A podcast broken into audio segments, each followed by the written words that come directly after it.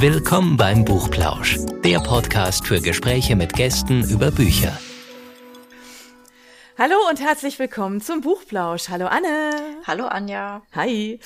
Wir haben uns gedacht, was machen wir? Also wir haben jetzt über einen Urlaub nachgedacht, immer wieder, ja, weil wir hätten gerne welchen. Der steht jetzt auch kurz bevor. Ähm, bei uns steht er kurz bevor. Wenn ihr das hört, dann haben wir den wahrscheinlich schon wieder hinter uns. Aber, aber für uns ist Urlaub einfach ein tolles Thema, wie für alle irgendwie im Sommer und im Spätsommer. Und was macht man, wenn man zum Beispiel eine Städtereise macht? Man äh, nimmt sich gerne mal jemanden, der einen durch die Stadt führt. Und dann haben wir uns überlegt, na ja, also zu Hause haben wir das ja auch. Also man könnte ja auch mal so die eigene Stadt ein bisschen besser kennenlernen. Dann hat man gerne einen Stadtführer. Und wenn man an zu Hause denkt und vielleicht nicht weit weg fährt, dann wäre das auch ganz spannend. Also lange Rede, gar keinen Sinn. Der große Bogen zu Stefan, unserem heutigen Gast. Der ist nämlich unter anderem, neben vielen tausend anderen völlig super spannenden Sachen, die er macht, ist er unter anderem auch Stadtführer für Bad Cannstatt. Und das ist, ähm, wenn ich jetzt sage, es ist ein Teil von Stuttgart, dann stimmt das ja nicht ganz. Also inzwischen irgendwie ein bisschen schon, aber, aber war ja auch mal sehr, sehr eigenständig und hat eine unglaubliche Historie und du kannst uns gerne gleich eines Besseren belehren. Ich kann mich damit rausreden, dass ich ja kein Stuttgarter bin. Ja, ich komme aus Berlin und ich kenne das nur mit großen Stadtteilen und so. Aber insofern herzlich willkommen, Stefan. Schön, dass du dir die Zeit genommen hast und dass wir dich ein bisschen ausquetschen dürfen. Ja, herzlichen Dank, dass ich da sein darf. War schon eine ganz gute Einleitung. Kooperationspartner von mir heißt ja Stadtreisen Stuttgart und mit Doppel-T geschrieben, also anstatt verreisen mhm. kann man da bei uns Touren machen. Und ähm, das ist schon so, wir, wir, wir gehen in andere Städte, wir gucken uns andere Städte an und finden dann ganz toll, was es da alles an Museen gibt und machen Sightseeing-Touren und hocken uns in den Bus rein und keine Ahnung, machen Stadtführungen natürlich auch mit mehr oder minder mhm. äh, begabten Menschen, die uns da durch die Gegend führen oder auch teilweise historisch äh, jede, jede äh, Jahreszahl um die Ohren hauen. Aber die eigene Stadt wird dann oft relativ wenig erkundet. Und bei mir klingt das dann ungefähr so, dass jemand mhm. sagt, ja, also ich wohne ja jetzt schon 20 Jahre in Stuttgart äh, oder in Bad Cannstatt mir können sie jetzt nichts Neues erzählen, aber meine, für meine Gäste wird es sicherlich interessant sein. Und die müssen dann nach der Stadtführung zugeben, dass sie quasi nichts wussten. Und selbst wenn ich im Altenheim, wo alte Cannstatter sitzen, Vorträge mache, lernen die immer auch noch irgendwie was dazu. Ich aber auch. Also das Ganze lebt auch dann sehr stark vom Austausch. Von daher stimmt es schon, Bad Cannstatt ist ein Teil von Stuttgart. Das ist nicht wegzudenken. Ähm, wir werden etwas krätzig, wenn man Eingemeindung sagt, weil 1905 kam die gleichberechtigte Vereinigung per Vertrag. Also beide Städte haben sich auf eine sogenannte Vernunfthochzeit geeinigt. Bad Cannstatt ist der älteste und bevölkerungsreichste Stadtbezirk Stuttgarts, um es ganz korrekt zu sagen. Was war denn der Leidensdruck? Ah, das ist eine riesige Geschichte. Da gibt es eine ganz kurze, knackige Version. Stuttgart ging im Talkessel der Platz aus weil in diesem, in diesem Sackgassental da eine Stadt zu gründen, da fragen sich Historiker heute noch, wie das gehen konnte. Bad Cannstatt oder Cannstatt damals, den Titel Bad gab es da noch nicht, da müssen wir auf jeden Fall noch drüber reden. Da ging einfach das Geld aus mit der Industrialisierung. Das heißt, die hatten Zuzug von Arbeitern, neue Quartierbauten und dann mussten sie Kanalisation, Schulen, alles mögliche andere äh, bauen und dafür hatte Cannstatt als Ackerbürgerstadt, bäuerliche, handwerkliche Stadt nicht das Geld. Also Stuttgart hatte die Kohle, Cannstatt hatte den Platz ah, okay. und den Zugang zum Neckar. Okay, das ist wirklich eine kurze Erklärung, aber es klingt so, als müssten wir das irgendwann noch mal uns länger anhören, weil es auf jeden Fall auf, mit Sicherheit spannend, ja. Also ich bin ja selber immer so ganz neugierig drauf und ich weiß, wie gesagt, als Zugezogene jetzt nicht so wahnsinnig viel ähm, tatsächlich. Also für mich ist alles immer wieder überraschend. Reichschmeckte nennen wir das. wieder gerne. Ja, ja, genau. Wahrscheinlich noch in den nächsten 25 Generationen. Aber ja, ja. Aber mit Berlin ist es ja ähnlich. Da gibt's ja auch so viele ähm, Geschichten und jeder einzelne Stadtteil sieht sich ja auch gerne so ein bisschen so, ja, ja, so solitär auch ein kleines wenig. Insofern, ähm, ja, das hat man auch immer wieder. Genau, also du hast es gerade eben schon erwähnt, Bad Cannstatt hieß es da noch nicht, da war es Cannstatt. Wann ist es denn? Das war 1933 den Titel wollte man ja schon davor. Also ich habe mal einen Historiker sagen hören, es wäre die bedeutendste Badestadt Europas im 19. Jahrhundert gewesen. Ähm, wir haben das zweitgrößte Mineralwasservorkommen Europas. Das oh, wow. sind 22 Millionen Liter aus 19 Quellen jeden Tag. Ähm, jetzt noch drei große Mineralbäder. Die ganze Wilhelma wird komplett mit Mineralwasser betrieben. Also wir haben da schon noch einiges äh, am Laufen. Auch die ganzen Brunnen, wo die Leute ihr Wasser für zu Hause holen. man wollte den Titel schon vorher haben. Verschönungsverein Cannstatt gab es ja, da waren Leute dran. Und 1933, und das ist das, was viele nicht gerne hören, war es dann eben der Kurdirektor der NSDAP, der den Titel durchsetzen konnte. Mhm. Und da war dann endlich für viele äh, sehr, sehr äh, notwendig und dringend dieser Titel da. Warum notwendig und dringend? Weil das einfach äh, schon so lange Badestadt war, weil dieses Mineralwasservorkommen da war und weil die Leute das einfach befürwortet haben. Auf der anderen Seite war es dann aber schon Industriestadt. Also man kennt das mhm. ja mit Daimler, Maybach und dann kamen Male, Stiel, Kercher, Flex, Werner und Pleiderer äh, mhm. und, und, und, und, und. Da war also sehr viel Industrie dann nachher da. Und dann war es keine Badestadt mehr. Ja, und das alles ist halt zum Schluss ein bisschen strittig dann, aber viele Leute sehen es eben auch noch immer als Badestadt, weil wir haben einen großen Kurpark, wunderschön, wir haben einen Kursaal, wir haben dort direkt das Solebad mhm. Cannstatt. Da ist schon noch, auch mit dem Kurviertel, die letzte Chaussee, die letzte Chaussee Stuttgarts ist die König Karlstraße in Bad Cannstatt äh, mit den ganzen Jugendstilvillen mhm. und so weiter. Also der, der Titel ist einfach berechtigt wir sind ja jetzt schon super ja. tief drin im Thema, aber wie wird man überhaupt Stadtführer und bekommt dieses ganze Wissen? Das ist ja keine Sache von ein paar Stunden. Äh, nee, das stimmt. Also ich bin Stadtführer in erster Linie, weil ich ehrenamtlich wahnsinnig viel in Bad Cannstatt schon mache und das seit ich denken kann. Also ich habe schon Spenden gesammelt fürs Klösterle, das war Ende der 70er Jahre, Anfang der 80er Jahre. Ich bin 73 geboren, also da bin ich mehr oder weniger meinem Vater hinterher gedackelt äh, und habe halt einfach Dinge getan, die, die notwendig waren, um zu helfen oder im Spendenkessel rumlaufen. Ich wurde später für den Verein Pro Alt Cannstatt, der da diese Spenden gesammelt hat, Vorstand für Presse- und Öffentlichkeitsarbeit elf Jahre lang, habe äh, das Geschichtsbuch mit herausgegeben, das wird vielleicht nachher auch noch Thema von Jürgen Hagel. Habe also damit dran gearbeitet im Vorstand damals, äh, auch die Vortragsveranstaltungen mit organisiert und die Internetseiten recherchiert, alles Mögliche, äh, als da blieb einfach viel Wissen kleben, sage ich immer. Das ist so hängen geblieben. Ähm, Konnte es nicht verhindern. Ich habe dann auch schon ehrenamtlich für Paul Cannstatt Stadtführungen gemacht, ähm, weil mir es einfach immer Spaß gemacht hat. Ich habe auch, und dann kommt natürlich die Fasnacht dazu, Schwäbisch-Alemannische Fasnacht. Also Bad Cannstatt ist reformiert, ist wahrscheinlich, hat wahrscheinlich die älteste evangelische Fasnacht überhaupt, weil da war es ja bei Strafe verboten im evangelischen Raum. Wir haben immaterielles nationales Kulturerbe der UNESCO für unsere Fastnet hier über die Vereinigung, in der wir Mitglied sind. Und da arbeite ich an den Narrentreffen und, und Veranstaltungen und so weiter auch schon ewig mit. Also 88 war wahrscheinlich das erste Narrentreffen, wo ich mich organisatorisch mit eingeklinkt habe. Inzwischen war ich mehrfach Quartiermeister, vor allem für die Hotels. Und wenn ich sage, ich bin ehrenamtlich an der Fasnacht tätig, habe ich immer so ein bisschen Rechtfertigungszwang. das ist so, so ein Thema wo die Leute denken, da geht man nur zum Saufen hin. Ähm, also ich habe 2020 fürs große Narrentreffen der Vereinigung Schwäbisch Alemannischer Narrenzünfte äh, die Hotels organisiert. Das waren dreieinhalbtausend Hotelbuchungen in 17 Hotels. Und wir haben nachts zwei Buslinien mit Gelenkbussen gehabt, um die Leute dahin zu fahren, wo sie hin mussten, bis ans Maritim an die Liederhalle. Also ich habe die Hotels vollgeknallt. Das ist ganz nett, wenn man da anruft und sagt, man braucht Zimmer und die fragen, wie viele. Man sagt dann alle. also ich würde jetzt mal sagen, jeder, der uns jetzt zuhört und sowas schon mal gemacht hat, weiß, was das für eine Aussage ist.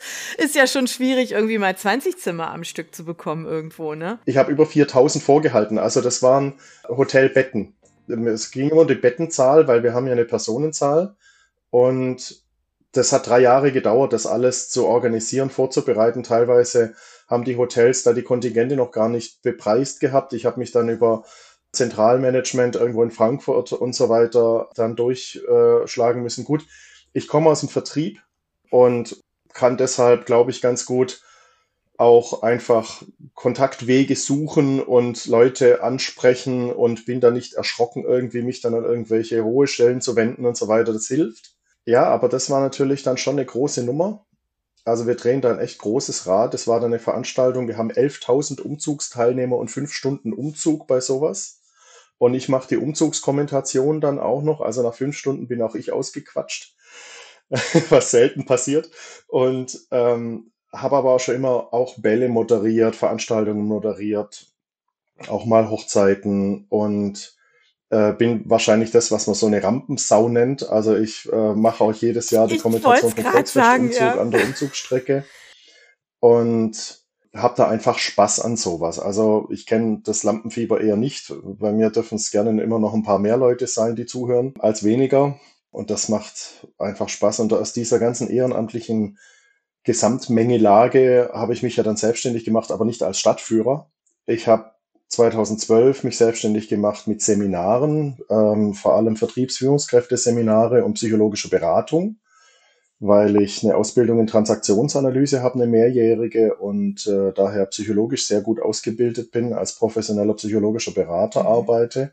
Aber diese Stadtführungen, das war einfach ein reizvolles zweites Standbein. Es hat sich irgendwie aufgedrängt, dass ich gesagt habe, komm, draußen an der frischen Luft mit den Leuten und dann auch ein bisschen breiter aufstellen, einfach dann auch, ähm, dachte ich, auch ein bisschen krisensicherer in alle Richtungen, ähm, was Corona dann als Mhm. Gegenteil bewiesen hat, aber das war was anderes. Aber ja, es hat mir einfach immer Spaß gemacht, das Sendungsbewusstsein war da.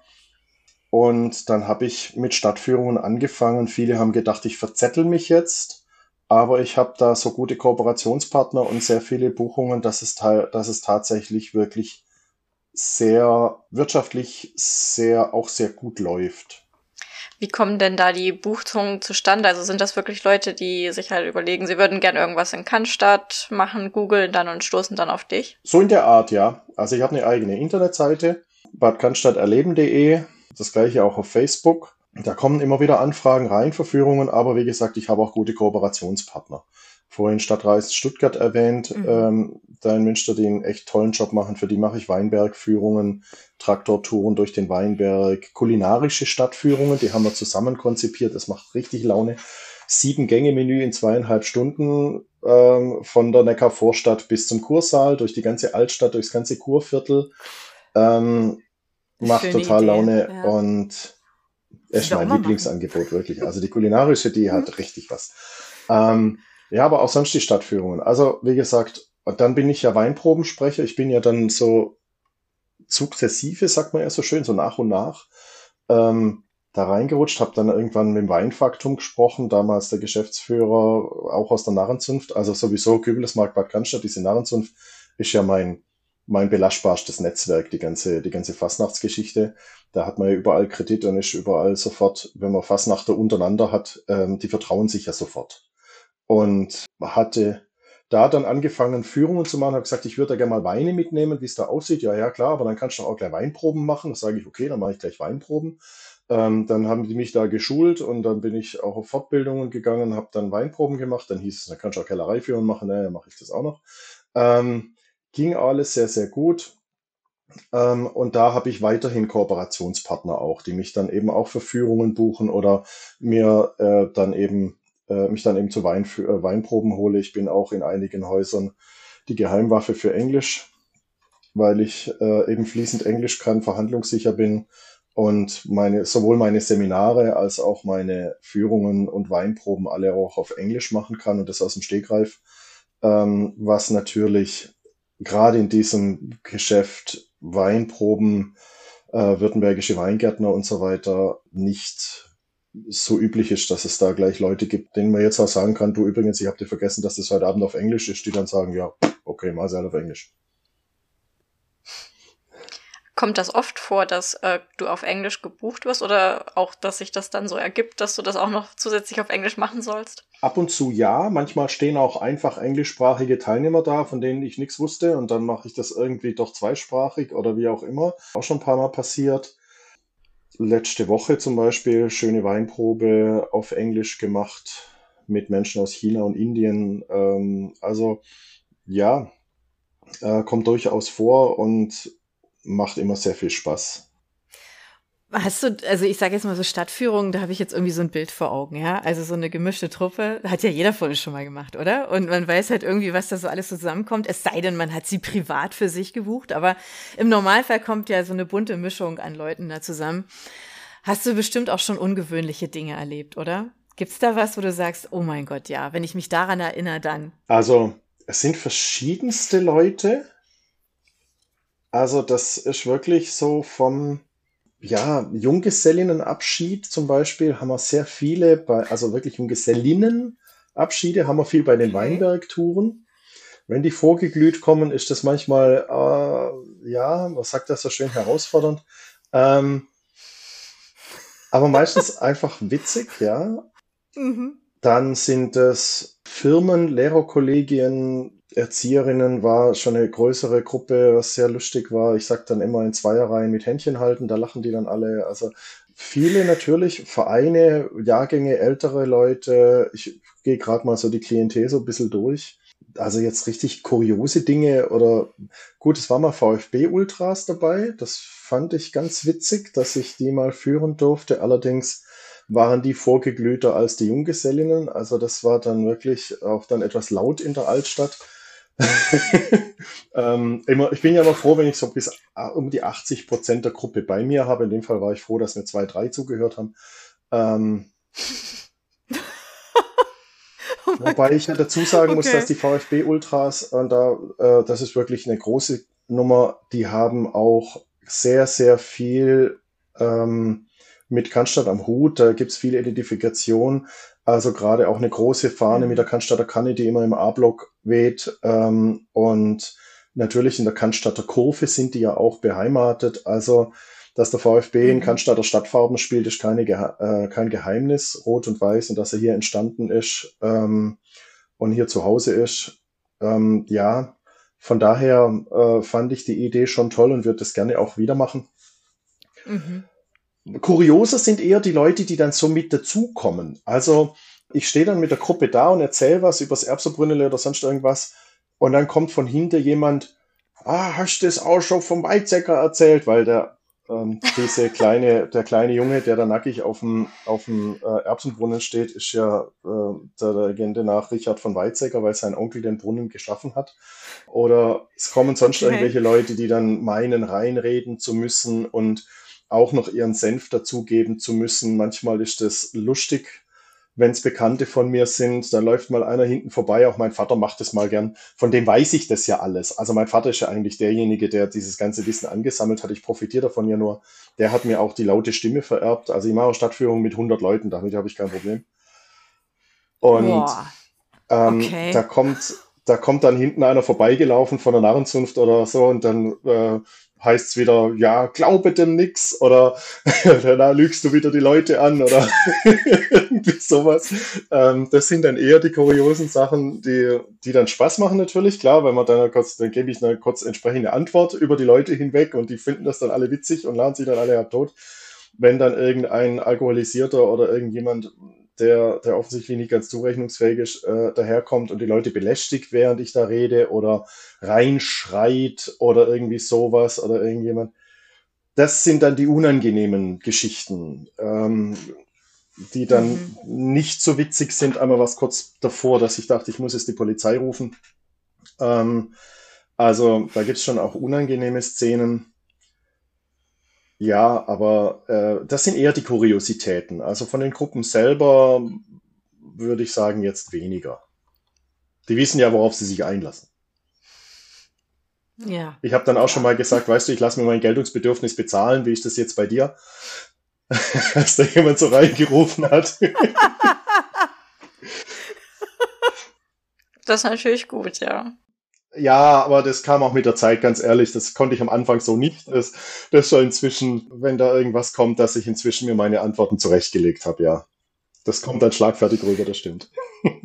Du hast ja schon angesprochen, du versuchst meistens so das 80 Prozent zuhören. Ich musste da direkt so an Schulklassen denken, wo es ja immer noch ein bisschen schwieriger ist. Machst du das auch? Ja, ich habe auch schon vom, für die Kindergartengruppe meiner Tochter, für die Schulklasse äh, und so weiter Führungen gemacht, habe auch immer mal wieder Kinder dabei ja, das sind meistens so Mineralwassergeschichten durch den Kurpark im Sommer, wo man dann auch mal irgendwie mit dem Wasser was anstellen kann. Und äh, das endet dann an der Mombachquelle sehr, sehr schön mit diesem kleinen Bächle, der letzte Quelltopf hier mit einem großen Spielplatz dabei, da können die sich dann austoben. Das ist dann ganz gut. Eher, eher gefürchtet und jetzt hoffe ich, ich trete niemandem zu nahe, sind ja nicht die Schüler, sondern die Lehrer. Also äh, auch unter den Kollegen, die ich so habe, Kolleginnen, wenn ich mich so austausche. Aber das muss ich auch dazu sagen, ich hatte schon öfter Lehrerkollegien und da wurde gleich bei der Buchung gesagt, Sie wissen ja, wir sind Lehrer, wir sind ein bisschen schwierig. Also das ist jetzt nicht von mir, sondern ich zitiere jetzt die Ansprechpartnerin, die ich hatte aus dem Lehrerkollegium, okay. die das gebucht hat. Ähm, ich hatte aber auch schon eine Beratertätigkeit in der Landtherapie und ähm, hatte auch in meiner Transaktionsanalyse-Ausbildung mit Pädagoginnen zu tun, auch mit Sozialpädagoginnen, Erzieherinnen und so weiter. Waren ja vor allem Frauen dann in den Kursen. Ähm, und bin da gut zurechtgekommen und komme damit auch zurecht. Ähm, das ist eben so, dass dann tatsächlich nebenher geredet wird, dass ähm, die Schaufenster angeguckt werden, dass mit dem Handy telefoniert wird und auch bei den Weinproben für Lehrer ist das so. Also die machen dann in der Gruppe, wenn sie unterwegs sind, alles, was ihre Schüler, Schülerinnen bei ihnen nicht dürfen. Ähm, ich wollte es gerade sagen, das klingt so voll, all die Dinge, die ja, verboten ja, werden, ja, das, das, machen so. die, das ist unglaublich. Und äh, wie gesagt, ich sehe darüber einfach hinweg. Ich sehe, wer mir zuhört, wer bei mir ist. Und es ist ja eine freiwillige Veranstaltung. Mhm. Also es wird ja niemand gezwungen, irgendwie mir zuzuhören. Ähm, und den Anspruch habe ich auch überhaupt nicht. Ähm, und wie gesagt, die, die sind da reflektiert und sehen das oft auch selbst so und warnen einen dann auch vor. Ich bin da relativ entspannt. Ähm, schön ist auch so alte Jahrgänge. Also wenn, wenn eine Schulklasse dasteht aus 80-Jährigen, die wirklich vor 65 Jahren überschlägig dann miteinander in der Schule waren. Die werden wieder zur Schulklasse. Also da gibt es wieder den Klassenclown, da gibt es wieder den Klugscheißer, da gibt es wieder denjenigen, den das nervt ähm, und den Klugscheißer dann zusammenstaucht. und der dann irgendwie immer von seiner Heimatstadt irgendwie was sagt, keine Ahnung, und dann heißt es dann, wir wollen jetzt nichts über Schwäbisch Gmünd hören, sondern über Cannstatt, halte mal dein Gosch. ich lasse die dann immer, ich mische mich da nicht ein. Ich denke, das wäre eine sehr schlechte Idee, da wäre ich schlecht beraten. Äh, Finde das aber immer toll. Und dann halt gerade auch Leute, wenn sie hier aufgewachsen sind und mir wiederum Sachen erzählen, die an bestimmten Plätzen passiert sind, die ich wieder nicht wusste oder äh, bei denen ich dann mhm. einfach immer noch neugierig zuhöre und, und mich freue. Also sowas kommt dann natürlich auch zustande. Das macht Spaß. Wenn gut, du sagst gerade, es macht Spaß. Aber jetzt mal wirklich Hand aufs Herz, weil das erlebt man ja auch immer wieder, ja. Du bist jetzt in der Führung und die Hälfte quatscht oder macht irgendeinen anderen Blödsinn, ja. Und, und ein Teil hört halt zu. Ist es was, was dir wirklich egal ist? Oder ganz insgeheim denkst du, mein Gott, können die nicht mal einfach die Zeit, wo sie mich gebucht haben, zuhören? So ganz ehrlich. Ihr kennt das vielleicht, wenn manche Leute, die angestellt sind, sagen, das ist, ich krieg kein Gehalt, ich bekomme Schmerzensgeld. Ähm, ich werde dafür bezahlt. Und die Leute können in dieser Zeit, in der sie mich bezahlen, ja, machen, was sie wollen. Also die können auch sagen, ich würde jetzt nicht gern hier nicht links rumgehen, sondern ich würde gern sehen, was es da rechts gibt. Da kommt mir zugute, dass ich ja konzeptlos arbeite. Das heißt, das kann ich machen. Ein Stadtführer, der irgendwie ein auswendig gelerntes Skript hat, kann das nicht. Der kann nicht einfach sagen, ich gehe hier rechts. Solche Späßchen und Individualitäten kann ich mir erlauben. Okay, also du kannst da spontan. Ich fange auch an, wo die Leute wollen und höre auf, wo die Leute wollen. Wenn die sagen, wir gehen dann hinterher da und da essen, dann time ich das so, dass ich dann vor dem Restaurant stehe zum Schluss. Das passt. Nee, das macht mir nichts. Also es ist mir nicht egal. Das könnte ich jetzt nicht sagen. Es ist natürlich teilweise unhöflich, es ist teilweise einfach auch wenig wertschätzend und ich bin ja Kommunikationstrainer. Ich kenne mich natürlich mhm. extrem gut aus mit Begrifflichkeiten wie Wertschätzung, mit äh, Kommunikationsfähigkeit, aktives Zuhören mhm. und so mhm. weiter. Das sind Seminarinhalte von mir, die kann ich A klein erklären. Überhaupt keine Frage. Und ich merke natürlich auch, weil ich empathisch bin und weil ich meine geschulten Antennen habe, ja, sehe ich aber auch, dass die Leute jetzt vielleicht gerade das Bedürfnis haben, miteinander zu sprechen, weil sie sich lange nicht gesehen haben und irgendwie jetzt gerade heute zusammenkommen und jetzt das Bedürfnis da ist, einfach zu fragen, du, wie geht's dir denn und was ist eigentlich mit dem und dem oder sonst irgendwas. Oder dass sie sagen, wir gehen an dem Schuhgeschäft vorbei und das Sonderangebot ist jetzt einfach gerade spannend und dann bleiben halt zwei, drei da stehen, während ich am Erbsenbrunnen schon wieder weiterrede. Okay, wie gesagt, nicht egal, aber ich kann damit umgehen auf professionelle Art und Weise. Ich bin Profi. Ich weiß, mhm. ich kann bei, vor allem bei großen mhm. Gruppen nie alle erreichen. Wenn es 80 Prozent sind, ist gut. Wenn es mal 50 Prozent sind oder wie in dem einen Fall drei von 20, ähm, ist das was, mit dem ich umgehen kann, weil ich klar trennen kann, dass das jetzt gerade nicht an mir und meinem Vortrag liegt, sondern daran, dass diese Menschen gerade ein anderes mhm. Bedürfnis haben oder vielleicht doch nicht das große Interesse für das Thema, das ich da mhm. jetzt bringe. Ich konzentriere mich auf die, die zuhören, ja. auf die, die aufmerksam sind, auf die, die bei mir sind und die meinen Vortrag wertschätzen. Total. Die Selbstreflexion, dieses Ganze. Also Probleme der anderen bei den anderen zu belassen auch und nicht zu meinen zu machen ähm, ich habe einen sehr guten Freund und auch äh, fachlichen Kollegen, Hermann Camilli, auch aus Bad Cannstatt, der hat gesagt, wenn jemand ein Problem mit mir hat, darf er gerne an sich arbeiten. Ja, okay.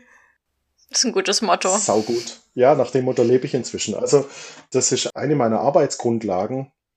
So wie zum Beispiel, wenn ihr äh, Menschen, die ihr unglücklich leben, ist nicht zu helfen. Da gibt es noch einige andere Erkenntnisse, die ich hatte. Menschen haben zum Beispiel lieber Recht als Erfolg. So, mhm. ähm, das äh, haut uns auch oft rein, so die selbsterfüllenden Prophezeiungen unseres Unterbewusstseins. Mhm. Das wird doch sowieso nichts, ja, dann will das Unterbewusstsein recht haben, egal ob ich da dann nachher den Job verliere oder was anderes. Mhm. Und da bin ich einfach Profi, schlicht und ergreifend. Klingt auch so ein bisschen so, als hätten dich eigentlich so alle Erfahrungen, die du in deinem Leben gesammelt hast, so zu diesem Punkt gebracht. Also es fließt wirklich bei dir alles so, was du gemacht hast, in diesem, also in deiner Aufgabe jetzt als Stadtführer so zusammen. Wodurch du dann wahrscheinlich auch besonders gut bist und dich von, ja, wie du schon gesagt hast, Leuten, die jetzt nur was auswendig lernen, eben nicht reagieren können und so abhebst. Ja, es fließt schon vieles zusammen. Ich, es ist großes Sammelbecken an Lebenserfahrung. Also ich sehe mich zum Beispiel bei Weinproben und Stadtführungen definitiv als Entertainer, als jemand, der die Aufgabe hat, die Leute zu unterhalten. Das ist deren Freizeit und die äh, wollen jetzt keinen Vortrag über Architekturhistorik oder sowas. Das haben sie bei mir nicht gebucht. Viele sagen ja, wir wollen eher Geschichtler hören und nicht so viele Jahreszahlen. Dann sage ich immer, die Jahreszahlen kann ich mir eh nicht merken. Sage ich, oh, das ist Also so kokettiere ich da mhm. immer ein bisschen damit. Natürlich kenne ich viele Jahreszahlen auswendig, aber ich weiß, das ist nicht die Nummer, die die haben wollen. Und nach einer Weinprobe hat mal eine Gruppe tatsächlich gesagt, Herr Betsch, Sie haben uns jetzt den Tag gerettet. Dann habe ich gesagt, um Gottes Willen, was war denn jetzt?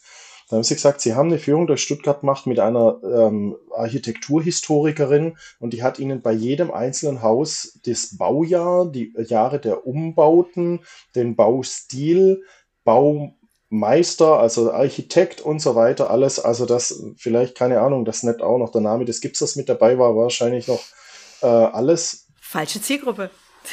Da waren die die falsche Zielgruppe. Ja. Das war für die langweilig. Es gibt Zielgruppen, die sagen, sie möchten mhm, genau das genau. haben. Aber wenn man sich meine Beschreibungen durchliest, merkt man schon, von mir kriegt man keinen äh, fundierten historischen Vortrag oder architekturhistorischen, geologischen Vortrag oder sowas.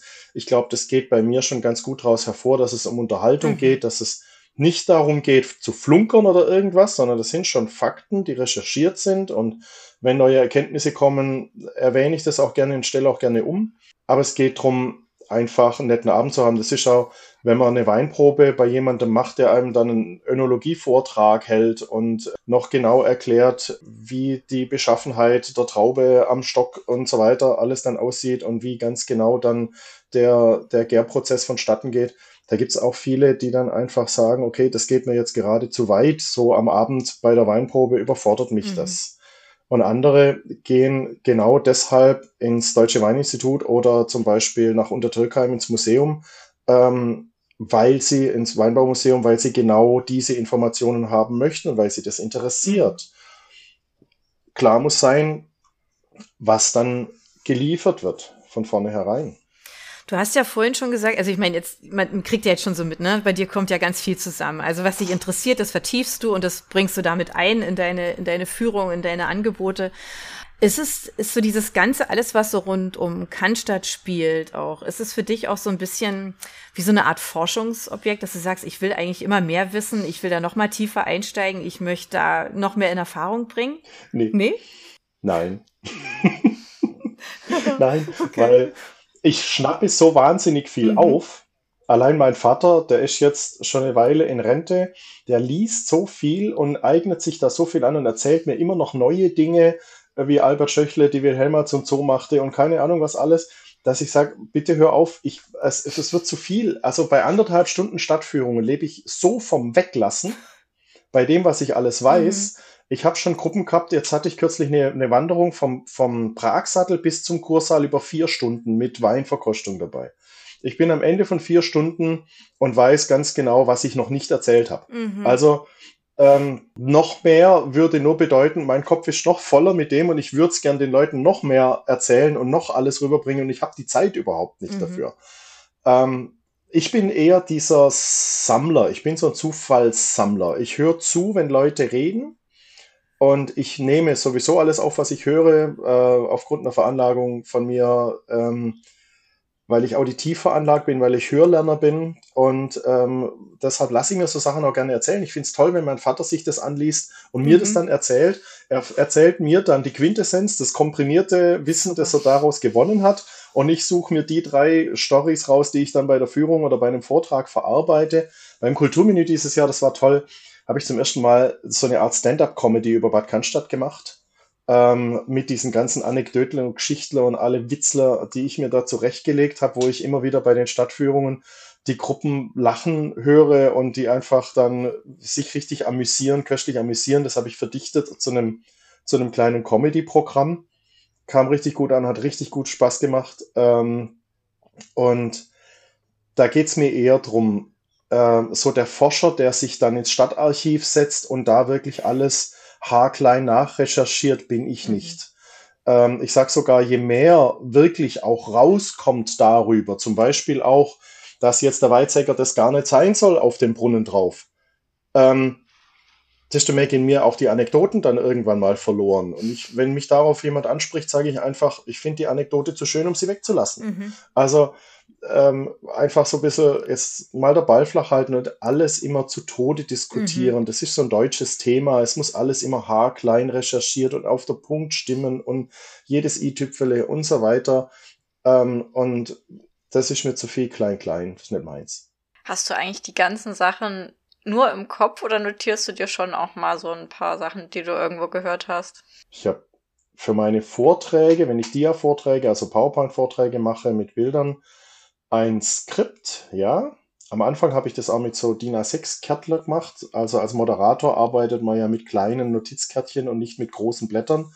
Wenn ich Moderationen mache, jetzt zum Beispiel 175 Jahre TV Cannstatt im Kursaal, historischer Vortrag über die Vereinsgeschichte, Stadtgeschichte, Sportvereinigung, 125 Jahre habe ich das auch gemacht. Da habe ich ein Skript, da habe ich mhm. Kärtchen dabei, weil ich Stichworte brauche, um den roten Faden zu behalten, um nicht irgendwas Wichtiges zu vergessen. Alles andere, inzwischen sogar meine, meine Seminare sind so, sitzen so und auch meine Themen, dadurch, dass ich halt auch diese psychologische Ausbildung über mehrere Jahre gemacht habe und das einfach auch vertieft wurde, dieses Wissen. Ähm, ich arbeite zunehmend weniger mit Skripten und für die Stadtführungen hatte ich noch nie eins.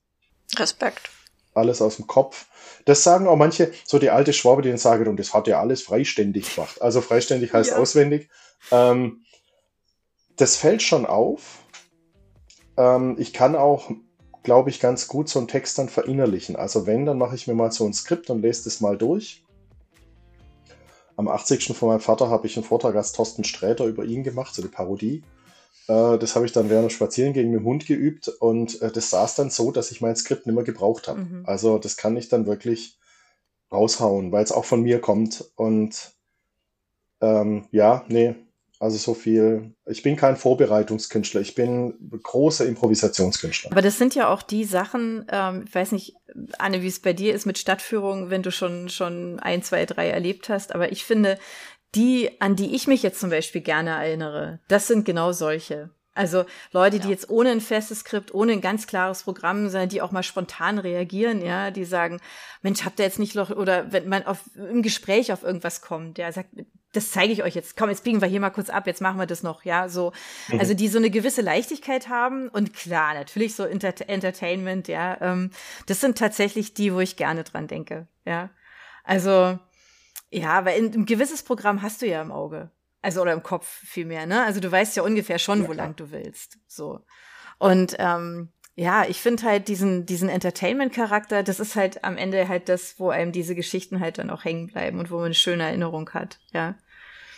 Also, ja, ich weiß nicht. Also ich habe. Ja, Lachen ist ein guter Lernhelfer. Ja, und ich war wirklich, ich, wir, waren jetzt an Ostern zum Beispiel, waren wir in New York und haben gesagt, die Kinder müssen einfach mal ähm, Freiheitsstatue und so, ne? Und dieses Programm müssen die mal irgendwie verinnerlicht haben.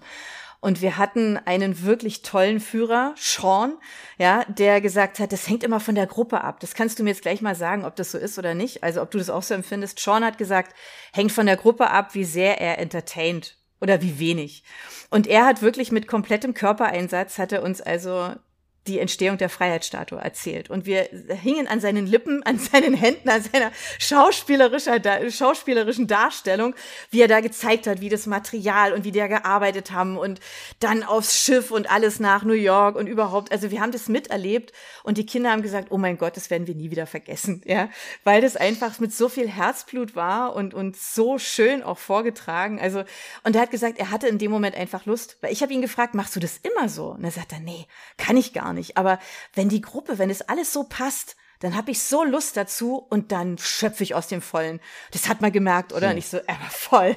Ja, und wenn wir jetzt diese Bilder von ihm noch angucken, ich habe so viele Bilder gemacht, dann geht uns wirklich das Herz auf. Und ich weiß nicht, ist es bei dir auch so, dass du sagst, wenn du, wenn die 80 Prozent dir folgen und du siehst das Leuchten in den Augen, dass du da noch mal eins drauflegst? Ja klar, das macht mehr Spaß. Also ich bin interaktiv mhm, veranlagt. Mhm, also ich bin, bin ein soziales Tierchen. Ich habe gern Rückkopplung, ich habe gern Kommunikation. Und wenn ich Rückkopplung habe und wenn die Leute mitgehen, wenn sie Fragen stellen, wenn sie, wenn sie dann auch lachen und so weiter, äh, vielleicht selber mal einen Spaß machen, einen Spruch machen oder so, dann macht es mehr Spaß. Also dann äh, habe ich natürlich auch eine andere, lockerere Art, wenn die alle so dastehen und mich angucken und so streng, äh, so nach dem Motto, stimmt das jetzt alles, was der da sagt? Und äh, keine Ahnung, äh, das ist dann natürlich, das ist nicht, nicht so, dass ich da dann so spontan aus mir rausgehen mhm. kann. Ähm, die Extrembeispiele sind immer, wenn ich an der Fastnet ähm, Umzüge kommentiere. Wenn ich also im, im Narrenhäs am Mikro stehe dann bin ich ja auch noch mit närrischem Rügerecht ausgestattet und so weiter und so fort. Und ich mache das jetzt über 40 Jahre. Ähm, und da kommen teilweise Sprüche, wo ich hinterher denke, hoppla, waren die jetzt von mir oder was? Also ähm, da, da habe ich natürlich nochmal eine ganz andere Geschichte, äh, äh, wie ich dann aus mir rausgehe. Aber die haben mir teilweise auch noch mehr Lockerheit für meinen Job gebracht. Mhm. Also weil ich einfach gemerkt habe, wenn ich so dann äh, agiere, dann kommt es gut an bei den Leuten und habe mir da schon noch mal ein bisschen was von mir selber abgekupfert aus meinen fastnächtlichen Auftritten äh, nochmal für die, für die unterm Jahr, weil ähm, ich da tatsächlich im Narrenhäsen noch lockerer schon immer lockerer war als, äh, als so. Und äh, diese Lockerheit konnte ich so ein bisschen mit rüber kopieren. Da kommt aber auch viel, viel, viel Routine inzwischen dazu, dass ich einfach auch, wenn ich zum Beispiel einen Tag habe, wo ich echt nicht gut drauf bin, wo ich müde bin, ich habe zum Beispiel letzte Woche Donnerstag, Freitag zwei Tage gehabt, da habe ich um 8 Uhr morgens mit Seminar angefangen, es ging bis 15.30 Uhr und dann abends noch jeweils eine Weinprobe und war dann zwischen 9 und 10 daheim und am Freitag war dazwischen noch eine Stadtführung und die dann auch noch im Regen. Also da ist irgendwann auch mal äh, so, dass ich sage, okay, äh, jetzt mal wieder zu Hause auf der Couch hätte was, weil Samstag kamen auch noch zwei Führungen. Ähm, wenn ich dann aber auch noch mal merke, okay, heute bin ich irgendwie müde oder ich bin leicht erkältet und irgendwie nicht so richtig drauf, dann ist diese Routine da. Das heißt, ich stehe vor der Gruppe, dann legt sich irgendwie ein Schalter um und dann kann ich ein, ein, ein, ein Programm abrufen, das dann abläuft. Und die Rückmeldungen der Menschen nach, auch nach solchen Terminen sind richtig gut und ich merke dann richtig, okay, ich habe es offensichtlich geschafft, dass die jetzt nicht mitbekommen, dass das jetzt nicht mein bester Tag war oder vielleicht auch meine Bestleistung war irgendwie, aber ähm, es hat ihnen gefallen und das ist so das Wichtigste. Und meine Lieblingsrückmeldung nach den Stadtführungen ist, wenn es heißt, das war nicht so, also es war, es war toll, es war anders, aber toll. Ja, es war nicht so wie so eine übliche Stadtführung. Wir haben schon so viele Stadtführungen gemacht und irgendwie war es heute total anders, aber wir fanden es gut. Also das ist so meine Lieblingsrückmeldung, die ich, die ich äh, wirklich sehr zu schätzen weiß. Ähm, viele, vor allen Dingen Auswärtige wahrscheinlich, verbinden Bad Cannstatt ja auch mit dem Cannstatter Vasen. Ist das dann für mhm. dich auch eine besondere Zeit, wo du bestimmte Sachen anbietest? Ähm, oder merkst du auch, dass da mehr Interesse an den Führungen besteht? Anne, jetzt hast du ein großes Fass aufgemacht. da kann ich jetzt gerade, jetzt, jetzt muss ich echt ausholen. Also, sorry, ähm, weil Cannstatter Vasen ist für mich keine Zeit, sondern ein Platz. Ah, okay. Also es geht uns vor allem traditionellsten tierisch und ich bin jetzt sehr ähm, höflich, wenn ich sage auf die Nerven, ähm, immer zu sagen, jetzt wäre Vasenzeit. Also ich sage in meinen Führungen immer, wenn jetzt während Corona gesagt wurde, der Vasen fällt aus, ich bin mal hingegangen, er war noch da. Ah. okay. Oh ja, kläre Ihr versteht, auf. Das ja. Kläre auf. Ähm, Super. Also, der Vasen ist der erste Fußballplatz Deutschlands, schriftlich belegt. Oh. War der erste Flugplatz der Region Stuttgart und auf dem Vasen startete der erste Linienflug Deutschlands. Nein. Ey, ich wollte dich nach Fun Facts fragen. Das hat sich jetzt komplett erübrigt. Im Ernst, der erste Flughafen? Ja. Ähm, da dort schon Heinkel und Hirt, die in Cannstatt auf die, auf die Schule gingen. Jeder kennt ja diese Heinkel-Flugzeuge, ja. H111 und so weiter aus dem Zweiten Weltkrieg. Ähm, das war der Heinkel, der in Cannstatt ähm, zur Schule ging und mit dem Wolf Hirt und mit anderen ähm, Flugversuche auf dem Vasen unternommen hat. Und dann kam irgendwann einer und hat gesagt, wir machen jetzt eine Fluglinie an der Bodensee. Und äh, der Vase war militärisches Exerziergelände. Der deutsche Kaiser hat vor dem württembergischen König paradiert, weil der deutsche Kaiser ähm, Kommandant des Württemberger Regiments war. Also da sind kuriose Sachen passiert.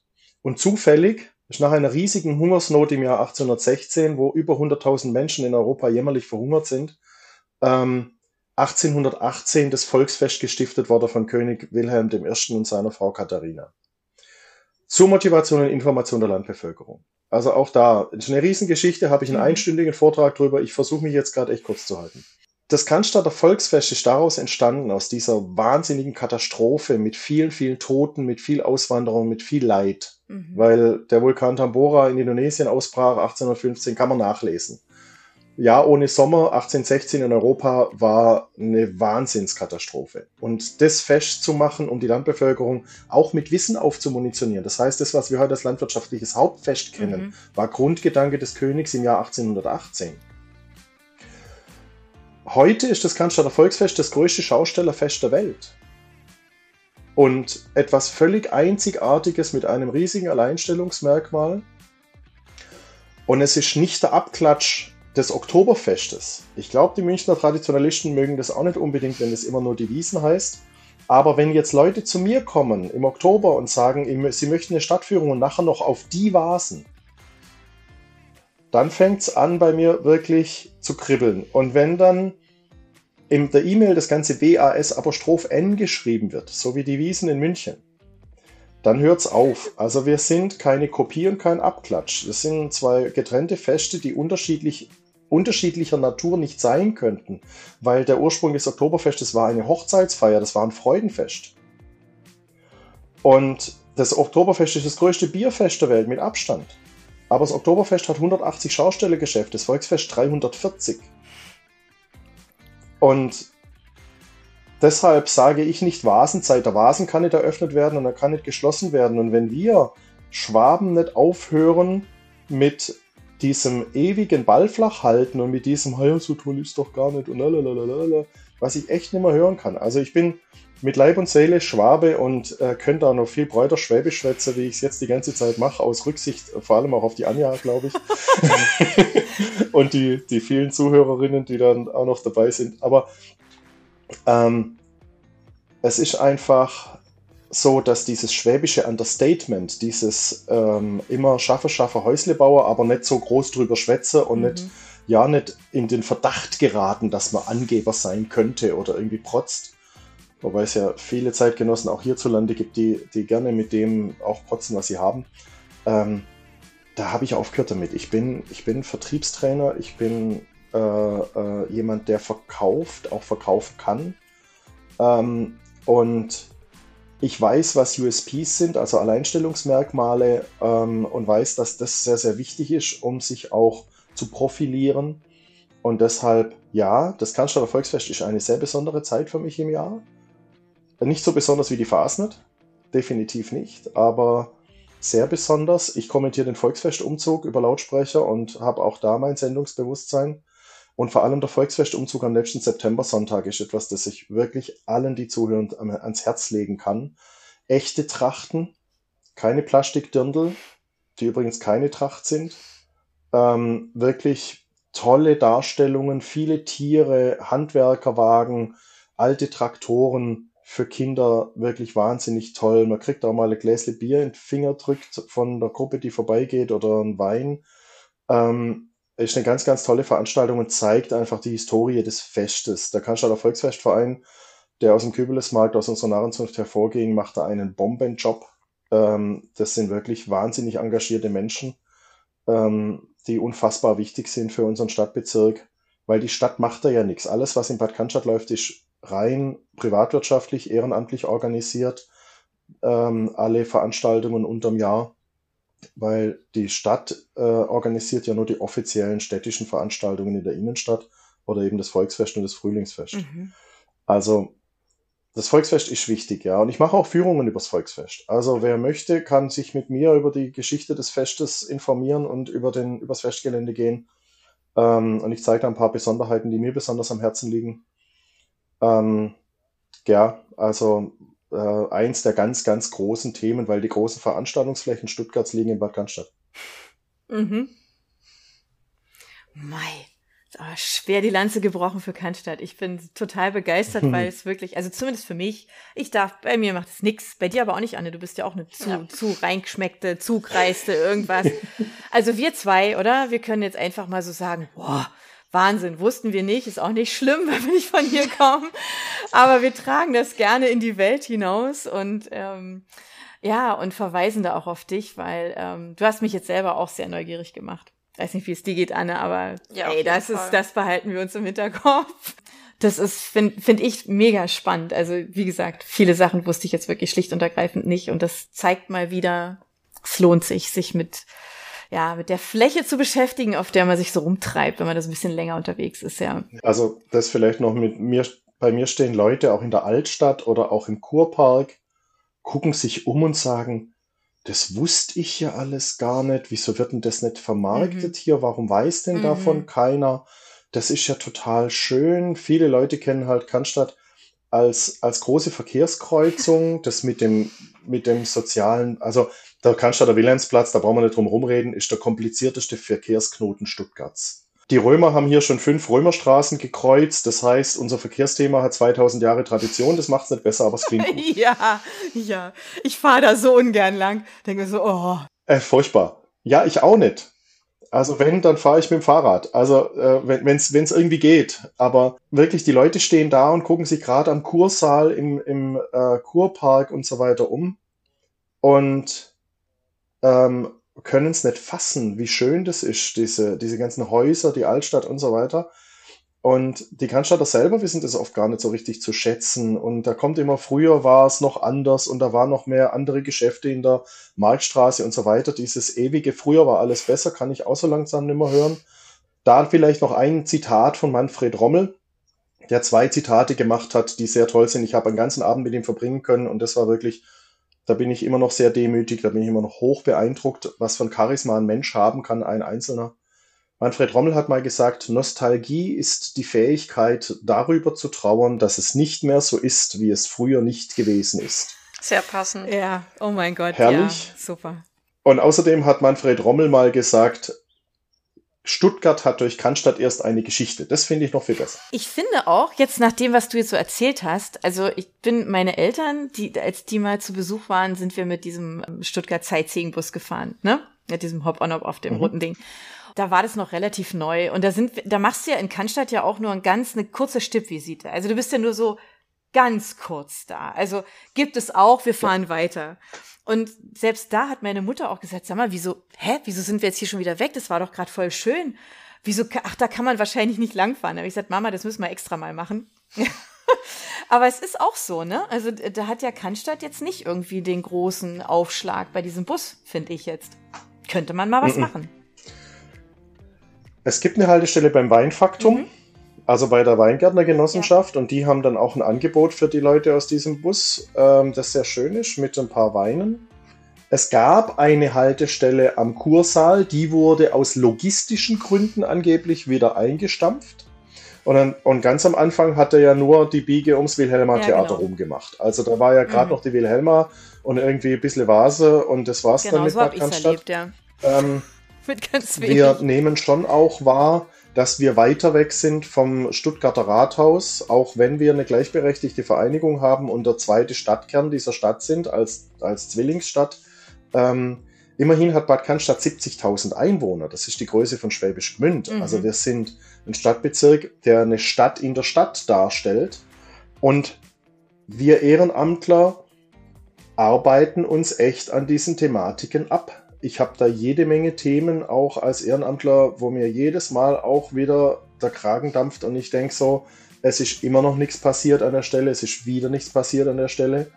Äh, da wird in Stuttgart die Königstraße neu belegt, da wird in Stuttgart der Marktplatz neu belegt und so weiter. Und wir laufen immer noch auf dem Straßenbelag von 1979 rum und so weiter. Ich könnte da jetzt eine lange, lange Liste aufmachen mit, mit Schmerz- und Frustpunkten an der Ecke. Dass einfach da man merkt, irgendwie, so das Stuttgarter Rathaus ist halt schon ein Stückchen weg. Und ich habe immer so den Eindruck, man ist da ein bisschen unbeholfen, weil man weiß, dass die Cannstatter sehr selbstsicher sind und sehr, sich sehr auch identifizieren man hat immer Angst, ein bisschen ins Fettnäpfchen zu tappen. Also irgendwann hat ja mal, glaube der Völder Vorschlag gemacht, irgendwie äh, das Cannstatter Volksfest in Stuttgarter Volksfest umzubenennen und hat einen, hat einen mittelprächtigen Volksaufstand Richtung Bürgerkrieg irgendwie riskiert und wusste gar nicht, wie ihm geschieht. Ähm, natürlich böser Fehler. Ähm, aber es gibt schon viele Themen, die uns sehr ärgern und ähm, Dinge, die einfach schleifen gelassen werden oder auch, dass es einfach nicht richtig vermarktet wird. Man wundert sich, warum das Solibad Cannstatt wenig Eintritte hat, warum das immer äh, äh, weniger Leute werden, die da hingehen. Kennt Aber keiner. man tut auch nichts dafür, das Ganze irgendwie auch, mhm. auch in diesen Kontext der Badestadt zu stellen. Mhm. Das wäre mein Ansatz. Ähm, Honoré de Balzac war einer der bekanntesten Badegäste in Cannstatt, der öfter hier war. Das, der ganze europäische Hochadel, der hier war, da, da ließe sich so viel draus machen. Jede andere Stadt würde an die Autobahn ein Riesenschild stellen, zweitgrößtes Mineralwasservorkommen Stimmt, Europas. Ja. ja. Wenn ich das Leuten erzähle, sagen die, was? Echt? Oh, Aber wo, wo das gesagt wird, ähm, tatsächlich ähm, ist, wenn man eine Führung mitmacht beim äh, bei dem jetzigen bei der jetzigen Baustelle Stuttgart 21, weil da ist es ein Riesenpart, mhm. wo die auf dieses Thema kommen, weil das ja auch wirklich schwierig war, also das zu lösen, mhm. dass es mhm. da kein, ne, also keine Unfälle gibt, sondern dass das Wasser weiterhin auch so genutzt werden kann und dass ja. es alles geschützt ist und so. Das ist ja ein Riesenprojekt, war mir auch nicht klar. Also da war ich auch sehr ehrfürchtig und habe gedacht, oh mein Gott. Und da, da erzählen die das tatsächlich, also bei der Führung ganz, ganz viel über das Thema Mineralwasser. Und da haben auch alle große Augen gemacht, ja. Also ja. insofern, ja, ja, das ist schon, also da kann man sicherlich mehr machen. Vielleicht ist es auch eine Idee, Stadtführung Bad Cannstatt verpflichtend zu machen für die Leute, die, die im Stuttgarter Rathaus arbeiten, oder? Das wäre lustig. Immer her damit. Nur mal so als. Ja, ich habe ehrenamtlich und unentgeltlich für alle OB-Kandidaten vor der letzten Wahl eine Führung gemacht und habe die cool. auch alle hergekriegt, die, die wirklich auch für Nopper, der wirklich sehr interessiert war und der sich nach wie vor auch engagiert. Mhm. Das waren keine Lippenbekenntnisse, muss cool. ich ganz ehrlich sagen, Hut mhm. ab. Ähm, und ich mache demnächst auch wieder was für ähm, die Stadt Stuttgart, wo ich dann einfach auch eher einen Lokaltermin, Vororttermin äh, mache und keine Rechnung schreibe, ähm, weil ähm, ich da einfach auch wieder einen Punkt habe, äh, auf den ich gern hinweisen möchte. Und ähm, das, darauf kommt es mir schon auch ein mhm. Stück weit an. Ich denke auch Lehrerkollegien, äh, die in Schulen unterrichten, in einem Stadtbezirk, in dem sie selber nicht wohnen, wo sie selber nicht herkommen. Und die LehrerInnen auf unseren Schulen kommen ja aus äh, der ganzen Region. Und wenn jetzt ein Lehrer in Renningen arbeitet und aus Böblingen kommt, dann finde ich, sollte er sich über Renningen genauso mal informieren und dort eine Stadtführung machen, wie einer, der in Bad Cannstatt unterrichtet und in Ludwigsburg wohnt. Also einfach, weil die Kinder hier aufwachsen und weil es gut ist, wenn er zumindest ein bisschen was äh, darüber hier weiß. Wir gehen ja an der Fastnet auch in Schulen und Kindergärten, halten Vorträge genau aus diesem Grund. Und das halte ich schon für sinnvoll, ja. Und auch Leute, die im Tiefbauamt arbeiten, Amt für öffentliche Ordnung und so weiter und mit den Stadtbezirken zu tun haben, die haben immer nur ihre Fachsicht aus ihrem Fachbereich heraus, stadtplanerisch oder verkehrstechnisch, was für uns aber emotional dann dranhängt und womit sich dann Leute hier identifizieren oder was Schmerzpunkte sind oder weswegen Leute dann hier nicht gerne herkommen. Immer wieder höre ich, ja, wir haben damals eine Wohnung in Bad Cannstatt besichtigt, oder meistens sagen sie ja auch noch Cannstatt. Ähm, ja, und wir haben dann gedacht, ja, die Wohnung ist ja schön, aber Cannstatt, das soll so, so schlimm sein und da ist ja nicht schön und so weiter. Und jetzt wohnen wir hier ein paar Jahre und das ist total toll und wir wollen unbedingt, wir wollen hier überhaupt nicht mehr weg und ähm, das hat so schöne Eckle hier und schöne Geschäftle und so weiter. Und ich frage mich dann immer, warum müssen die Leute so von hinten durch die Brust ins Auge überzeugt werden davon? Warum? Wir waren ja schon an Imagebildung. Ich war schon Teil eines ehrenamtlichen Stadtmarketing-Prozesses, der leider gescheitert ist aus verschiedenen Gründen. Ähm, und war auch schon dabei, dass ich gesagt habe, wir müssen Imagebildung betreiben. Und dann stand auf, ausgerechnet der Architekt auf und hat gesagt, ja, das Image kommt davon alleine. Da dachte ich mir, jetzt erklär doch du mal, wie man Marketing macht. Also ich sag dir ja auch nicht, wie man deine Häuser baut. Also das ist wirklich dann teilweise, mhm. gerade in dem Bereich Marketing-Kommunikation, denken ja alle, sie haben Ahnung davon, weil dazu muss man ja nichts gelernt haben. Da bin ich dann halt auch wieder ähm, sehr konsterniert teilweise, was da abläuft. Ja, das ist nicht so einfach, wie sich das so gerade anhört, ne? Nein, Definitiv nicht. Also ein, ein weites Betätigungsfeld und wer möchte, darf sich gerne beteiligen. Offensichtlich hast du da ganz, ganz viel auf der Uhr. Und wenn es so ist, ich meine, jetzt kommt ja, kennst unseren Podcast, ähm, zum Schluss fragen wir immer so, hey, was liest du eigentlich? Hast du für sowas Zeit zum Lesen? Kannst du uns Buchempfehlungen trotzdem geben, trotz deinem umfänglichen Engagement, trotz all dem, was dich umtreibt? Ich lese sehr selten. Ähm, ich habe es vorhin schon erwähnt, ich bin auditiv veranlagt. Das hat mit den Wahrnehmungskanälen zu tun. Das heißt, ich habe einen guten Sehsinn, aber visuell, also Leselerner bin ich nicht. Mhm. Deshalb bin ich wahrscheinlich auch nicht akademisch ausgebildet, sondern habe nach der Realschule zwei duale Ausbildungen gemacht, weil Learning by Doing ist dann doch besser. Mhm. Ich bin auditiver Kinästhetiker, ich begreife auch sehr gut und sehr gerne, also mit dem Tastsinn. Und deshalb bin ich eher der Hörbücher-Fan. Also was ich zum Beispiel gerne mache, ist diese ewig prämierte Sendung SWR1 Leute als Podcast während dem Autofahren eine halbe Stunde mit einem, mit einem guten Ansprechpartner, mit einem guten Gesprächspartner äh, oder auch Podcasts inzwischen. Ähm, und wenn, wie gesagt, dann ein Hörbuch, was ich immer im Zugriff habe bei mir zu Hause, weil es einfach mein Fachbuch ist, ist Cannstatt und seine Geschichte von Jürgen Hagel. Das ist mhm. tatsächlich so das Standardwerk, das wir damals mit Paul Cannstatt herausgegeben haben, über die Cannstatter Stadtgeschichte mit allen Details und immer wieder für mich ein Nachschlagewerk, wenn doch irgendeine Frage kommt oder irgendein Punkt mhm. kommt, wo ich sage, Moment, jetzt muss ich mich da nochmal rückvergewissern oder gucken, wie das denn jetzt genau war, dann nehme ich das Hagelbuch in die Hand. Und ähm, das hat mhm. einen kompletten Quellenapparat, also das ist richtig klasse. Zum einen. Ich habe mitgeschrieben an einem Buch über Cannstatter Geheimnisse sehr, sehr gut zwei Autorinnen, die die Geheimnisse-Bücher in verschiedenen Städten machen. Da habe ich so Dinge gemacht wie, warum gab es früher keinen Marktplatz in Cannstatt oder ähm, ja, andere, andere Sachen, auch die, die Geschichte unserer Narrenfigur. Ähm, das war ähm, sehr, sehr schön. Das habe ich natürlich hier, das Buch.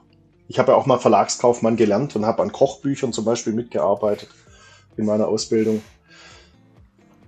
Die Zwei Hörbücher, die mich am meisten beeindruckt haben, waren tatsächlich Der Medikus und die Säulen der Erde.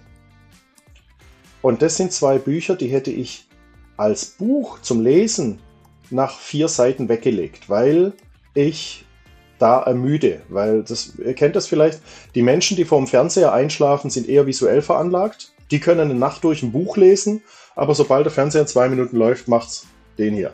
Das ist bei mir genau andersrum. Sobald was an mein Ohr dringt, bin ich wach und höre zu. Aber wenn ich drei Seiten lese und es packt mich nicht total, schlafe ich ein.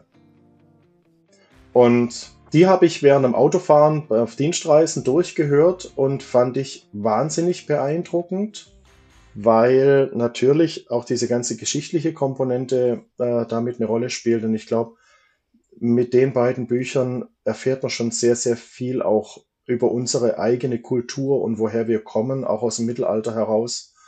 Ähm, und dass es tatsächlich so war, dass die Menschen im Morgenland mal wissenschaftlich sehr viel weiter waren als wir, dass wir also äh, ein Stück weit zu Unrecht auf diesem hohen Ross sitzen, auf dem wir uns heute wähnen als Mitteleuropäer, gerade durch den Medikus. Also das war sehr, sehr beeindruckend. Und die Lieblingsbücher, die ich tatsächlich gelesen habe und die ich nicht mehr aus der Hand legen konnte, das war Per Anhalter durch die Galaxis. das ist nochmal was ja. ganz anderes als der Medikus. Ja, ich bin, äh, wenn ich Filme schaue, Serien schaue und auch meine eigenen Geschichten, die ich schreibe, das ist eher Science Fiction Fantasy. Ähm, in dem Bereich bin ich sehr gerne zu Hause und ähm, klar, der Anhalter ist einfach so ein Kultwerk, aber man lacht sich einfach auch reihenweise tot. Also auf jeder Seite steht irgendwas, über das man sich kaputt lacht. Und ich hatte das damals auch im, am Pool in, äh, äh, im Hotel äh, gelesen, als ich im Urlaub war. Und meine jetzige Frau, damalige Freundin, meinte, also die Leute müssen mich irgendwie langsam für verrückt erklären, weil ich nur am Gackern war, die ganze Zeit über. Der wurde in einer sehr billigen äh, englischen Fernsehserie verfilmt, die richtig Kult auch ist in der Szene. Der Kinofilm, der danach kam, war jetzt nicht so.